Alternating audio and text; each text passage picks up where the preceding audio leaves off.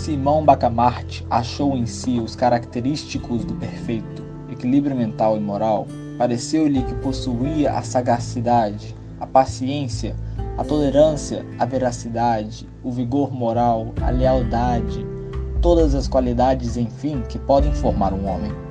Duvidou logo, é certo, e chegou mesmo a concluir que era ilusão. Mas, sendo um homem prudente, resolveu convocar um conselho de amigos a quem interrogou.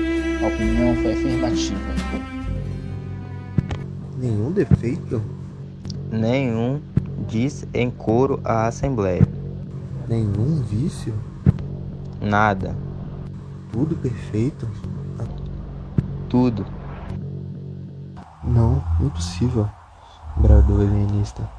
Digo que não sinto em mim essa superioridade que acabo de ver definir com tanta magnificência.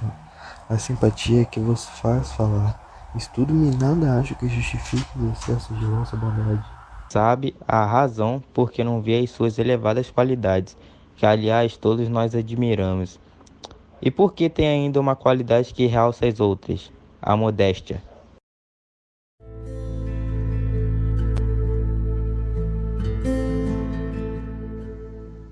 Era decisivo. Simão Bacamarte curvou a cabeça, juntamente alegre e triste, e ainda mais alegre do que triste.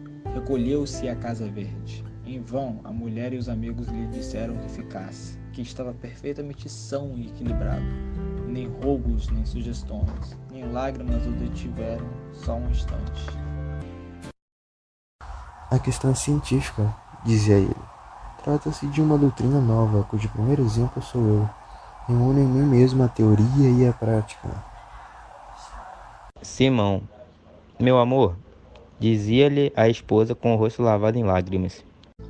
Mas o ilustre médico, com os olhos acesos da convicção científica, troncou os ouvidos à saudade da mulher e brandamente a repeliu. Fechada a porta da Casa Verde, entregou-se ao estudo e à cura de si mesmo. Dizem os cronistas que ele morreu dali há 17 meses no mesmo estado em que entrou, sem ter podido alcançar nada. Alguns chegam ao ponto de pensar que nunca houve outro louco além dele em Itaguaí.